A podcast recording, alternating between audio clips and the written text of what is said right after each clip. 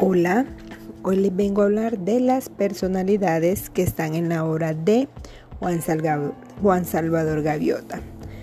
El personaje principal en la obra es Juan Salvador Gaviota.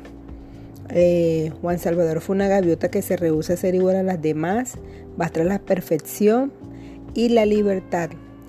fue una gaviota cariñosa, disciplinado, perseverante, resiliente, habilidoso, altruista, realiza lo que desea sin importar las costumbres o tradiciones de sus antepasados.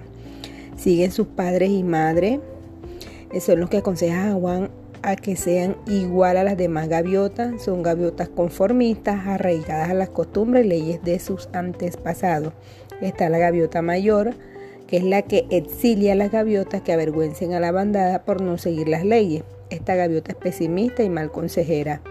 Está Xian, es la gaviota que enseña a Juan a desplazarse tan rápido como el pensamiento y a demostrarle que nadie tiene limitaciones. Es una gaviota positivista, solidaria, triunfadora, con autocontrol, paciente y buena consejera. Está Rafael Gaviota, instruye a Juan en cuanto llega al cielo y entabla con él una buena amistad. Es un buen amigo, solidario, altruista.